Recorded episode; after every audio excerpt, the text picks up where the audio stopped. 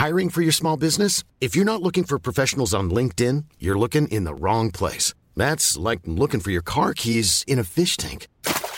LinkedIn helps you hire professionals you can't find anywhere else, even those who aren't actively searching for a new job but might be open to the perfect role. In a given month, over 70% of LinkedIn users don't even visit other leading job sites. So start looking in the right place. With LinkedIn, you can hire professionals like a professional. Post your free job on linkedin.com/people slash people today. Rock et Folk Radio. Aujourd'hui, dans On n'est pas du matin, attention, nous recevons une légende, une légende du rock français que vous entendez assez régulièrement sur cette antenne. Et plus en profondeur, c'est vrai, dans l'émission, eh bien, Rock et Schnock, présenté par Alistair. Il s'agit de Patrick Coutin. Bonjour. Bonjour. C'est fait quelque chose quand même. Oh. Ça fait quelque chose parce que moi je t'ai toujours diffusé depuis que j'ai commencé en radio il y a 15 ans, j'ai toujours voilà eu du Patrick Coutin dans ma programmation, j'avais jamais eu l'occasion de te rencontrer et ça y est maintenant c'est fait. J'avoue je peux je peux cocher ça, ça me fait plaisir. Bon, super. En tout cas, tu viens avec du neuf et c'est ça qui compte. Tu reviens avec un nouveau single qu'on vous a déjà passé sur cette antenne qui s'appelle La balade de Jésus 4. Alors, on va en profiter du coup, on parlera évidemment de ce que ça va amener plus tard. Mais c'est qui ce personnage de, de Jésus 4 C'est pas vraiment le, le chat de Jésus ou alors j'ai mal lu la Bible. Bon, de toute façon, je l'ai un petit peu passé. Il me semblait pas qu'il avait un chat. Je pense que tu as mal lu la Bible, mais ça, hein. euh, euh, ça c'est sûr. Euh, C'est euh, le surnom d'une jeune femme que je connais, qui est une femme assez fragile, mais en même temps c'est une motarde. C'est une fille qui voilà. Et donc j'ai écrit cette chanson en pensant à elle, en pensant que les gens qui étaient qui faisaient de la moto souvent étaient des personnes qui étaient un peu mal à l'aise dans le monde actuel et qui cherchaient quelque chose. Et donc en fait c'est une chanson sur la quête de la route, de la liberté, de peut-être euh, de l'élévation. Est-ce que toi, t'es motard? Je suis motard, mais bien que j'en fasse beaucoup moins maintenant parce qu'avoir une Harley à Paris c'est pas facile. Ah bah non, déjà une Smart c'est compliqué. Alors, je vais te dire qu'une Harley c'est effectivement beaucoup, beaucoup plus, plus chiant à avoir. Est-ce que toi, quand, du coup, ça veut dire que t'as trouvé quelque chose? Parce que tu disais que la moto c'était une sorte de fuite, une recherche. Est-ce que le fait que t'aies arrêté la moto, que t'en fasses moins, c'est que t'as trouvé? Non, non, non, non, non, non. On trouve jamais sur cette euh, terre ni sur cette vie, heureusement encore, parce que sans quoi, ce serait triste. Tu t'imagines si t'as trouvé à 25 ans, t'as plus rien à foutre. Ouais, ça Non. vrai. Non, non, non, non, on trouve jamais, mais on cherche tout le temps. Et euh, si je fais moins de moto, c'est simplement parce que quand je suis aux USA ou quand je vivais aux USA, c'est très agréable de faire de, de la moto là-bas. Il y a des espaces qui, qui n'arrêtent jamais, des centaines de kilomètres presque en ligne droite. C'est beaucoup plus compliqué à, à Paris. Il faut trouver un endroit où garer ta moto, etc., etc. D'accord. Est-ce que cette euh, Jesus 4, du coup, c'est une française ou c'est une américaine? C'est une française. D'accord. Et, et elle a pas de problème pour faire de la moto ici, elle? Euh, les purs et durs n'ont pas de problème. Moi, je suis pas un pur et dur. D'accord. Et ça te vient souvent l'idée d'écrire sur des personnes que tu connais ou c'est quelque chose que tu fais assez rarement? Non, je n'écris que sur des gens que je rencontre ou des situations que je croise. J'ai besoin de ça, j'ai besoin de muse, j'ai besoin de besoin de, de pouvoir mettre de la profondeur au personnage. J'invente pas des personnages. J'écris toujours sur un personnage et donc euh, D'accord. Qu'est-ce qui t'a donné envie de croquer musicalement euh, Jesus 4 du coup? C'est parce que de temps en temps, quand tu quand tu vois ces, ces personnes qui sont à la fois euh, belles, très belles, et en même temps presque insatisfaites, tu tu, tu, tu, sens cette fêlure, cette fragilité, c'est très proche de, de ce que toi, comme artiste, tu ressens, tu vois. Et, euh, et tu as envie, en fait, tu exprimes quelque part une chose que tu penses au travers d'un personnage. C'est une façon de parler de ce que l'on voit dans la vie sans parler de soi directement. Et puis aussi, aussi une façon d'avoir un personnage devant les yeux. Quand je, quand je la chante, je la vois. D'accord. Mais du coup, c'est quelqu'un que tu fréquentais, quelqu'un que tu connais bien ou alors comme tu dis, c'est des rencontres assez fortuites qui te marquent et ensuite t'en fais des chansons? Dans le cas qui nous intéresse, c'est quelqu'un que je connais pas très très bien, mais assez bien quand même. Voilà. Alors qu'est-ce que ça fait quand on fait écouter une chanson qu'on a fait pour quelqu'un à cette personne, à cette muse justement? Mais il faudrait lui demander à elle. Elle, elle a trouvé ça super. Elle était, elle, était- elle était, elle était contente de, de savoir que, ce, que ça m'avait inspiré quelque chose qui ressemblait. Elle, surtout, elle m'a dit quelque chose qui m'a touché. Ça, ça ressemble à moi. Ah, c'est beau ça. Surtout que c'est quand même pas évident en général d'écrire sur les autres, surtout quand ça existe, parce que peut y avoir des petites, euh, comment dire, des fois on peut se retenir. Par exemple, quand on invente un personnage, on peut y aller à fond. Ça parle de personnes, on peut créer des choses. Alors quand on parle d'une personne réelle, de temps en temps, il y a peut-être un peu de pudeur qui se met. Ouais, c'est pas mal la pudeur de temps en temps. J'ai appris avec le temps à avoir un peu de pudeur. En tout cas, voilà, c'est une magnifique chanson qu'on a aimée euh, sur Rock et Folk Radio, avec, je trouve, dans la façon de raconter, dans la façon de déclamer le texte, un petit côté bachung. Est-ce que c'est voulu ou pas? C'est pas voulu que Bachung euh, soit forcément une influence, comme j'ai des influences multiples, quoi. Tu vois, ça va de Dylan, passant par les Stones, mais aussi des choses plus récentes. C'est peut-être quand même un peu normal dans une certaine mesure, parce que je pense que Bachung est un personnage central de, la musique en France. C'est pas fait exprès, mais c'est plutôt euh, sympa comme idée, quoi. J'aime beaucoup Bachung, ça m'arrive d'en chanter sur scène d'ailleurs. Oui, ça, ça, j'avais déjà vu effectivement. Du coup, ça retombe, on retombe sur nos pattes, entre guillemets, on retombe sur nos pattes de chat. Voilà, le Ah, fameux Jesus bravo. Cat. Alors du coup, cette chanson, euh, on sait que tu te promènes souvent entre les États-Unis et la France. Euh, Il y a eu une Covid, il y a eu une période, voilà, où on pouvait pas trop voyager. Est-ce que ça a été enregistré pendant justement euh, cette période? Et si oui, euh, tu l'as plus fait aux États-Unis ou plus fait en France? Ça a été conçu en France pendant, le, pendant la, la période du Covid. J'étais en train de chercher comment l'enregistrer ce disque parce que j'avais fait un disque qui est, que je trouvais, euh, trouvais très rock américain et, euh, et je me disais comment on va faire ce truc? Puis une nuit, je me suis dit mais repartons à Austin. En fait, j'avais pas été aux USA depuis longtemps, notamment à cause de, de la Covid. Donc j'ai appelé un copain guitariste, qui s'appelle David Grissom, qui est un très grand guitariste américain qui a joué avec Mellencamp, Joe Ely, etc., etc. Et je lui ai dit, euh, David, j'ai besoin de 15 jours de studio pour enregistrer un album. Il m'a dit quand? Je lui ai dit là, la semaine prochaine. On est pressé. Et il m'a dit, j'ai pas 15 jours, j'ai 3 jours. Et on a fait ça en 3 jours. Donc je suis arrivé avec, T'as divisé le temps par 5. j'ai dit le temps par 5. Ok. Voilà. Alors, mais- je lui ai dit, mais tu, il me faut des musiciens d'enfer. Il m'a Ah dit, bah oui, oui, bien sûr. Il m'a dit, t'inquiète pas. Lui, je sais qu'il peut faire un album en une journée. C'est euh, guitariste tellement faramineux. Mais ça dure Alors- combien de temps les journées là-bas? Ça dure, c'est pas si long que ça, ça dure 8 heures. En 8 heures, il peut faire un album? Lui, oui. D'accord. Ouais. Mais Ah oui, c'est un guitariste C'est un homme efficace. c'est hein. que tu n'imagines pas, quoi. C'est-à-dire, c'est un mec, il écoute une chanson, il la connaît par cœur. Donc, euh, c'est ce genre de, de musicien. Et il a trouvé euh, un fantastique bassiste, Eric Holden, qui joue euh, là-bas avec des groupes énormes qu'on connaît pas en France, comme Jurassic Brothers ou des machins comme ça. Et euh, Jarrod Johnson, qui est un batteur vraiment faramineux, qui a, qui a fait à peu près de tout. Ça va de Shakira à, à des- à des- à des groupes de rock. C'est pratique, hein, ça veut dire qu'il peut s'adapter à absolument tous les styles assez instantanément. C'est le cas des batteurs. hein. Souvent, les batteurs ont une capacité à être un peu des caméléons parce qu'ils doivent travailler différent. Ils sont très demandés en plus, donc En fatalement. plus, des batteurs, les bons batteurs, Oui. c'est demandé. Donc, on est rentré dans le studio. J'avais mes dix chansons. On a joué les dix chansons. Le troisième jour, je les ai chantées. Puis j'ai pris ma bagnole, je suis parti écouter mon disque pendant une dizaine de jours sur les routes américaines. Donc au final, ça a bien duré 15 jours. Sauf que Oui, ça a duré que 15 trois. jours, sauf que j'ai rien foutu pendant une, pendant une semaine, mais j'ai vu la mer, euh, j'ai bouffé des, des tacos, euh, j'ai- filmé la route pendant des heures et des heures et des heures.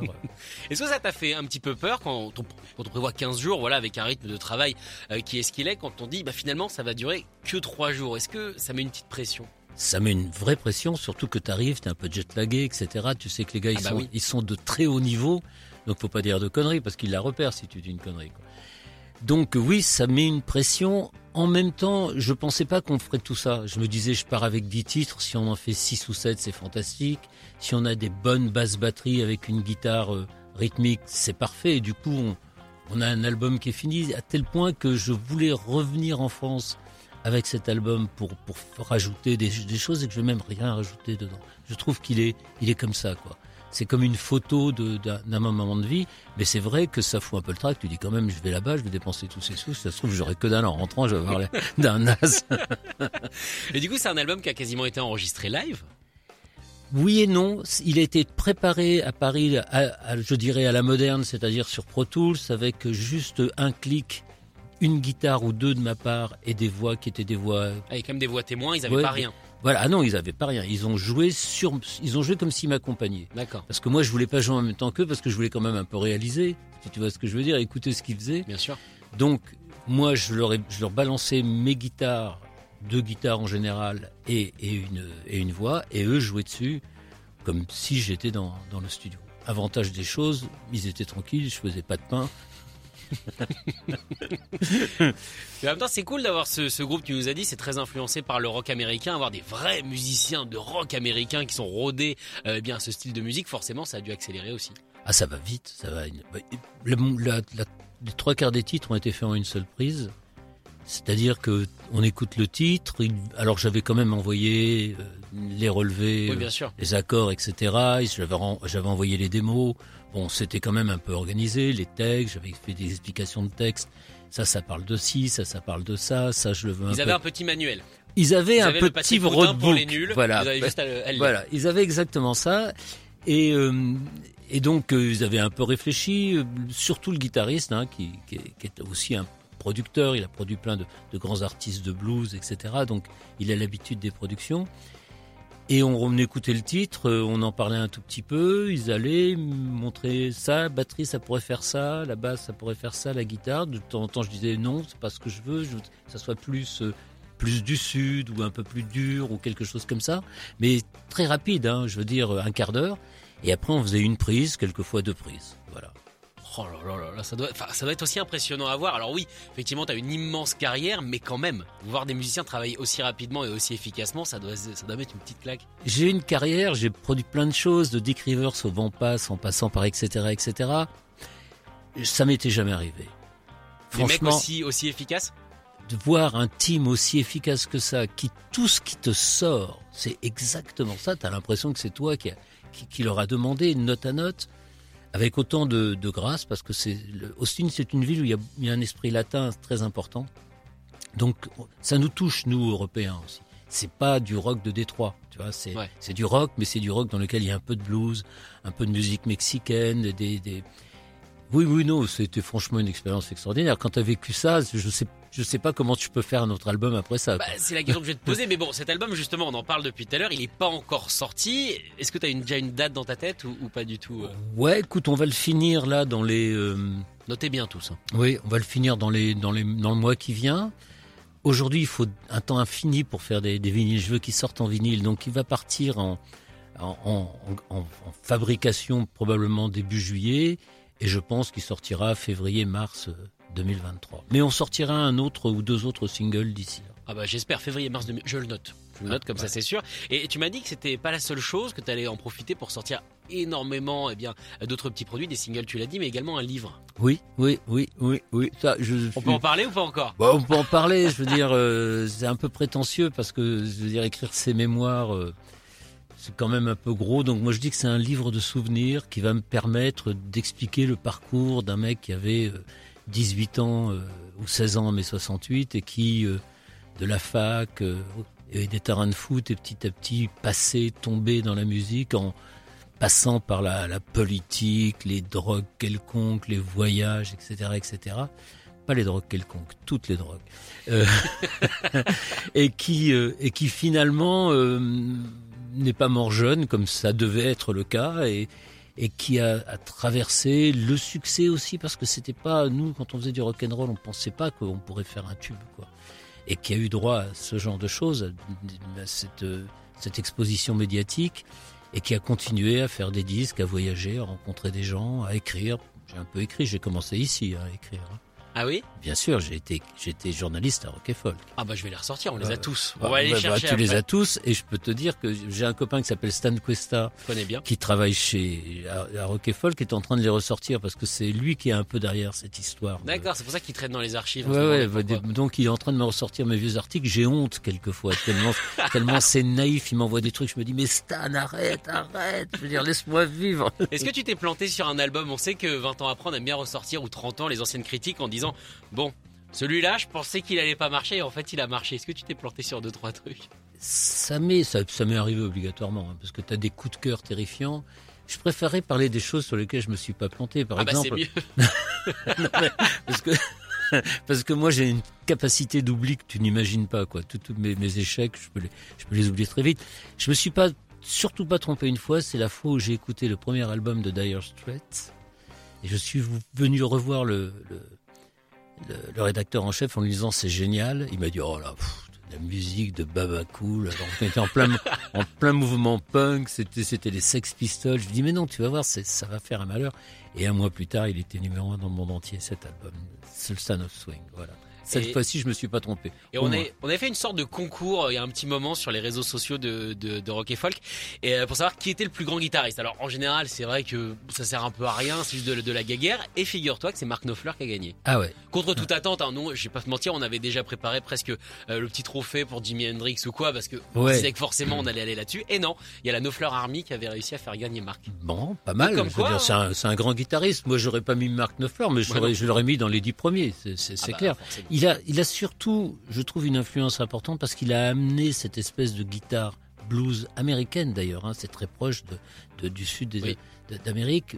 Il a rendu très très populaire parce que bon, ça, les Anglais sont forts là-dessus. Ils sont capables de faire un disque au milieu de l'Angleterre et de- de- d'en faire un succès mondial. Bah, c'est pour ça qu'à la fin, euh, tout le monde allait là-bas. hein. Les Ouais. Johnny, les Gainsbourg, ils terminaient quand même tous, euh, en. Angleterre parce que le son est déjà été plus gros et qu'en requin de studio, on avait Jimmy Page par exemple. C'est quand même exemple. pratique. Oui, ça aide. Ouais. C'est pas mal de l'avoir. Alors tu parlais justement euh, bah, de, de tes mémoires, du coup, ou plutôt de tes, tes souvenirs. Tu disais ce que c'était bien de devenir célèbre. Est-ce que tu as l'impression que le succès de J'aime regarder les filles, ça a été un peu handicapant à un moment donné? Non, non, non, non. Franchement, euh, si tu demandes à n'importe quel mec qui fait euh, qui fait de la musique si un succès c'est un handicap, et s'il te répond oui, faut m'expliquer quoi.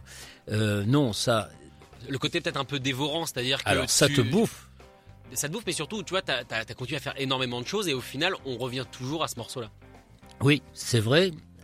Mais au final, ça me permet aussi de continuer. C'est-à-dire que si j'avais pas eu ce succès de J'aime regarder les filles, puis après Fais-moi jouir, qui a, pris la relève chez les étudiants, euh, en, en médecine surtout, euh, j'aurais pas pu avoir une vie aussi intéressante. Parce que évidemment, c'est une carte de visite fantastique. Quand tu dis à n'importe quel musicien, je suis le mec qui, qui chante J'aime regarder les filles, je cherche un batteur ou je cherche un guitariste, ça intéresse tout le monde, tout, tout, tout le monde, tout de suite. Quand tu dis ça, quand tu arrives en Amérique et tu dis moi j'existe en France et que tu dis je m'appelle Patrick Coutin, les mecs vont sur Internet et qui voient ton nom, ça t'aide. Si je vais voir une maison de disques ou une maison d'édition en disant j'ai quelque chose à raconter, bien évidemment, ça les intéresse. Je dis pas que ça marche à tous les coups, Mhm. mais ça aide quand même. Moi, j'ai souffert à certains moments de J'aime regarder les filles. D'abord parce que moi, je ne suis pas quelqu'un qui aime beaucoup la, la, la, la Regarder les publicité. C'est- moi, J'adore, j'en regarde les filles. mais mais, euh, mais j'avais une amie qui disait, lui, de toute façon, lui, ce qu'il aime, c'est les regarder. Donc, euh, non, ce, ce que je veux dire, c'est que moi, je suis quelqu'un qui est un peu timide, un peu, un peu réservé. Et il y a eu des moments où le succès a été vraiment, vraiment lourd à porter parce que bah parce que partout où tu arrives, tout le monde te connaît, euh, t'es plus avec tes potes. Euh, moi, je, moi, j'ai fait de la musique pour être avec mes copains, fumer des joints et faire les cons, quoi, tu vois. Ouais. Donc, quand ça arrive, tu, tu sors un peu de ce monde, tu deviens le mec qui va à la télévision, dans des émissions euh, que tout le monde regarde, etc. On t'invite dans des bars et dans des clubs où tu n'avais pas le droit de rentrer euh, six mois avant. Donc ça, c'est un peu perturbant parce que tu dis, mais qu'est-ce qui m'arrive? Bon, mais après, tu t'y fais. Puis moi, j'ai eu aussi une, une vie où je suis rentré, je suis sorti, j'ai fait plein de choses. J'ai voyagé, j'ai produit les autres, etc. En tout cas, moi, ce que j'aime bien avec ce morceau, c'est comme je le disais, bon, moi j'ai 34 ans, je l'ai toujours écouté. Je traîne avec des gens qui sont nés en 2000, voilà, des, la génération Z, et ils connaissent également ce morceau. C'est ça qui est fou, c'est que au final, il y a toujours une génération pour le découvrir, et ça te permet, je trouve, bah, d'avoir une vraie continuité, d'avoir toujours une sorte de nom. Ouais, c'est euh, c'est un truc étonnant, c'est-à-dire qu'il y a des morceaux qui sont restés dans leur génération, c'est vrai, euh, qui sont très bien d'ailleurs. Mhm. hein. Et ce morceau, euh, il est repris par, par, par toutes les générations qui arrivent et qui font la fête. Il est repris en fonction des modes aussi. Il est repris de temps en temps par, les, par, les, par les mouvements de femmes qui pourtant pourraient le critiquer. Ouais. Quelquefois, il est aussi critiqué par les mouvements de femmes. hein, il y a pas... Mais il est repris par, par, il était, il ça a été un, un succès dans les clubs homosexuels au, au, au départ à Paris. C'était des garçons qui s'amusaient à chanter. C'est les premiers qui se le sont emparés? Ah oui, c'était. Ah oui. euh, ouais, bon. et, euh, et donc c'est un c'est un morceau qui épouse assez bien non seulement les variations saisonnières, ça c'est clair, mais qui épouse assez bien les variations de, je dirais, civilisationnelles et qui euh, réussit à survivre. Il a sa petite vie, euh, quelle que soit l'époque. Donc tous les étés, il ressort. Tous les étés, il y a des, des gens, souvent jeunes, qui le découvrent et qui s'amusent avec, parce que la musique c'est aussi fait pour s'amuser avec. C'est pas que pas que pour se prendre la tête. Ouais, c'est un morceau qui a une vraie vie. C'est un, un enfant solide. Puis avec une prod, je trouve qu'il vieillit pas parce que t'as réussi dans la même prod, en tout cas avec ce morceau, à mélanger rock indé, psyché, garage, mais peut-être sans le faire exprès, mais je trouve que ça colle à énormément de scènes musicales. Ouais, alors c'est la fin des années 70, c'est juste avant le début des années 80. On a vécu, euh, on a vécu le, le, le psyché. Moi, je l'ai vécu, le psyché. J'étais en Californie dans les années 70. On a vécu le retour du rock euh, dur avec le punk, qui a quand même nettoyé. Un petit peu, oui. ouais, une Les, scène, les éléphants, comme ils ont voilà, ouais, les éléphants. scène musicale qui commençait à, à devenir un peu lourde. Et c'est vrai que dans ce, et dans ce morceau, on retrouve aussi un, peu d'influence des années 60, qui était, je pense, celle du producteur qui s'appelle Laurent Thibault, qui lui avait euh, travaillé dans la musique depuis ces années-là. Donc on retrouve une espèce de, patchwork de, ces différentes tendances, mais je crois aussi surtout qu'on retrouve cette envie qu'on avait à l'époque, moi et les, les gars qui, qui jouaient ensemble, d'aller tout le temps loin. On pouvait pas imaginer un morceau tranquille. Il fallait que tous les morceaux finissent en délire. Ouais. Voilà, ça c'était l'héritage psychédélique du, du truc et l'héritage de fumer trop de joints quand tu joues de la musique. Comme quoi, si vous faites de la musique, les joints, ça peut aider. Ça peut aider et ça peut aussi ne pas aider, ça dépend. Ça dépend de la qualité, Voilà. évidemment. Ça dépend de... Bon, ça évidemment, ça nous- ça ça t'a amené bien jusqu'à nous, en tout cas jusqu'à cette émission. Euh, donc on attend avec impatience ce, ce nouvel album. Il y a un titre ou pas déjà? Alors pour l'instant, le, le premier titre qui sort, c'est le single s'appelle euh, La balade de Jesus 4. Je, l'album, le nom de code s'appelle L'homme invisible. D'accord. Mais peut-être que ça changera d'ici là, quoi. Pourquoi l'homme invisible? Parce C'est comme ça que tu te définis? un peu de temps en temps. De temps en temps, tu as envie d'être invisible. Et puis, c'est euh, un album qui a été écrit euh, pendant, le- pendant la période de la Covid, où on avait un milliard de personnes qui t'expliquaient tous les jours. C'est un, un titre qui parle, qui parle de la télé. Mm. Et où tous les spécialistes du monde étaient devant. Et surtout les non spécialistes. les non spécialistes dans la télé en train de t'expliquer une maladie que personne ne connaissait, comment il fallait agir alors que personne ne savait comment il fallait agir. Et tout ça avec une, une espèce de, de froideur et de, de tranquillité d'esprit, euh, comme si Dieu leur avait parlé. Et, euh, et là, il y avait des moments où tu disais, mais j'aimerais être un homme invisible. J'aimerais ne pas participer à tout ça. Ce qui n'est pas possible, parce qu'on vit dans ce monde, et quel que soit ce monde, beau, cruel, méchant, haineux, amoureux, on est tous plus ou moins responsables de, ce monde et on en fait partie. Mais j'avais cette envie, en fait c'est une idée idiote, j'avais un copain qui me disait, bon allez, je mets mes lunettes noires et je, suis, euh, je deviens l'homme invisible. Et j'avais envie de ça, je me dis, tiens, je vais mettre des lunettes noires et puis je vais devenir invisible. Ce qui n'est pas vrai. Non, juste- en général, juste on un voit mec. moins bien. On voit juste moins bien. On voit juste moins bien soi-même et les autres te voient exactement pareil en se demandant c'est quoi ce mec? Il a pas sa canne blanche. Mais c'était un peu, c'était l'idée derrière ce texte, c'était de dire il y a un moment on, on aimerait juste pas être là, quoi, être ailleurs dans une époque plus belle ou un monde différent. Est-ce que ça a influencé les, textes? On en reparlera, je pense que tu viendras nous le représenter, mais j'avoue que je suis hyper curieux. Euh, Est-ce que ça a influencé les textes? C'est des textes qui parlent d'ailleurs, justement? C'est des textes qui parlent toujours de personnages, très souvent d'ailleurs des mêmes personnages que, que je remodèle. C'est des textes qui parlent d'un monde onirique, c'est-à-dire mon monde à moi, qui se passe euh, entre des bars le soir, entre des studios, de- entre des rencontres avec. C'est pas, j'ai pas la vie totalement normale de- de quelqu'un euh, qui travaille, etc. Et c'est surtout un monde qui, qui, qui parle du rêve, c'est-à-dire on devrait pouvoir rêver nos vies. Je crois qu'on ne rêve plus assez nos vies et qu'il faudrait rêver nos vies pour les rendre plus belles. Il n'y a que le rêve qui rend, qui, qui rend la réalité plus belle. Qu'est-ce qui fait, à ton avis, qu'on qu'on s'est aventuré dans un monde beaucoup plus réaliste, beaucoup plus terre à terre? Beaucoup de choses. hein. D'abord, euh, il y a eu depuis euh, mes 20 ans, il y a eu un nombre incroyable de révolutions. La révolution Internet étant la plus grosse, mais une révolution sexuelle, la révolution des, produits de, bonheur, on va dire, qui vont de l'alcool à tout ce que tu peux imaginer. Il y a eu la révolution euh, des, voyages, qui, permet à n'importe qui aujourd'hui, un peu moins dernièrement, mais d'aller rencontrer d'autres civilisations, etc. Donc toutes ces choses ont en fait ont, ont- ont mis le rêve euh, presque sur la table. D'accord. Donc c'est beaucoup moins un rêve. Si je te dis tu veux, tu Le rêve est malheureusement devenu réalité. le fait. rêve est devenu une Le sorte de rêve est rêve. devenu quotidien. Voilà, le rêve est devenu quotidien. Tu peux prendre un billet d'avion pour aller au Sri Lanka ou en Inde, etc. Bon, et en même temps, le prix de ce rêve a tellement augmenté que la vie est devenue difficile pour les gens. C'est-à-dire que si tu peux aller au Sri Lanka, mais il va Mhm. quand même falloir bosser un petit peu Un minimum. si t'es pas riche, et il va falloir que tu mettes l'argent de côté, et il va falloir que tu arrives à l'heure à ton boulot, et il va falloir que tu sois très très performant, parce que sans qu'on va dire, bah, écoutez monsieur ou madame, euh, on va en prendre un autre. Donc on est rentré dans un monde qui à la fois te donne tout, mais en même temps te le donne pour assez cher, on va dire, de toi-même.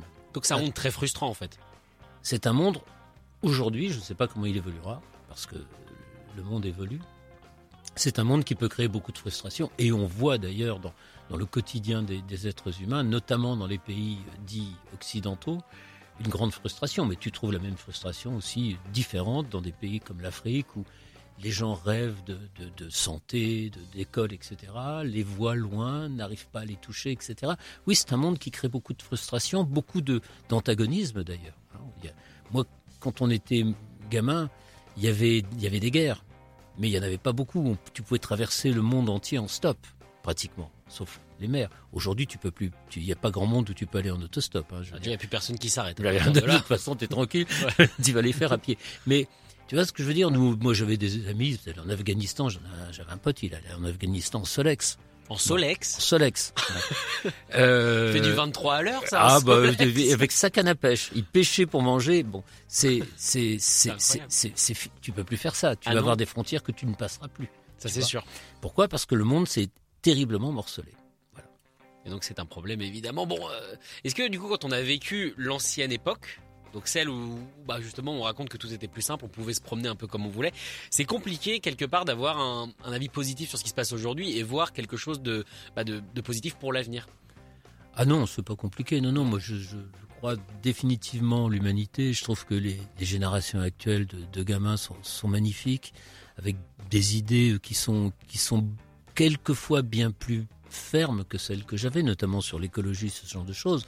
C'est simplement une période dans laquelle on a eu tellement de changements euh, importants, notamment Internet, qui, qui est quand même un truc euh, que je pense qu'il va falloir que tout ça, ça prenne sa place, etc. Donc il y a aussi plein de belles choses dans notre époque. Il y a aussi des choses qui sont moins belles. Il y en avait aussi à notre époque. Hein. La Mhm. guerre du Vietnam, c'était pas une guerre pour enfants. Hein. Non, ça a juste fait des bons films. voilà, tu vois?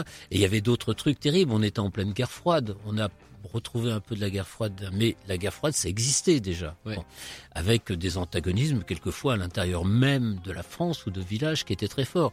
Je dis pas que mon époque était merveilleuse. Je dis simplement qu'elle blessait, laissait un peu plus de place aux rêves et elle laissait un peu plus de place à la liberté qu'aujourd'hui. Mais je pense, parce que je crois dans l'être humain, que l'être humain va reconquérir cet espace de rêve et de, et de réalité en faisant autre chose. Eh ben, en tout cas, on espère que tu as raison parce que. euh, J'ai raison. Ah, ça c'est clair. On va, pas, noté. on va pas discuter de T'as ça. raison. En tout cas, on espère que donc ça va se réaliser. Merci beaucoup Patrick d'être venu. Merci à toi. On rappelle donc la sortie de ce single qu'on va vous jouer tout de suite sur cette antenne, la balade de Jesus Cat, et tu reviendras évidemment nous présenter cet album.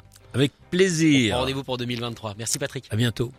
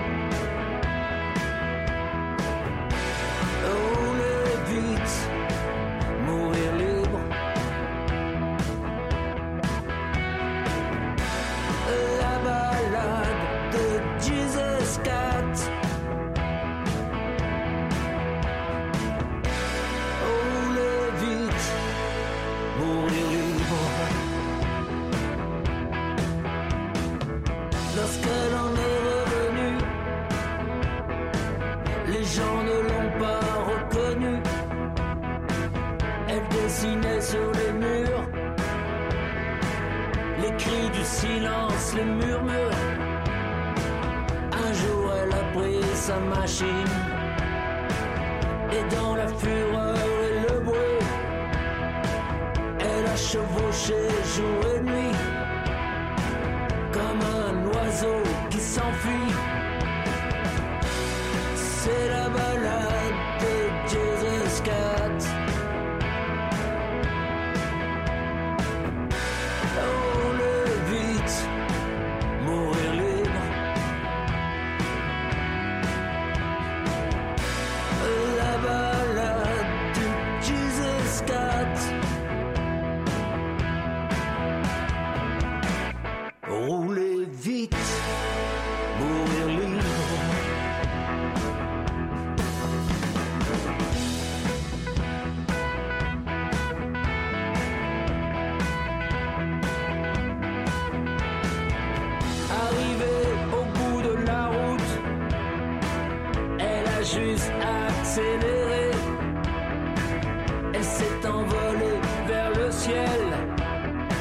Les anges n'ont pas besoin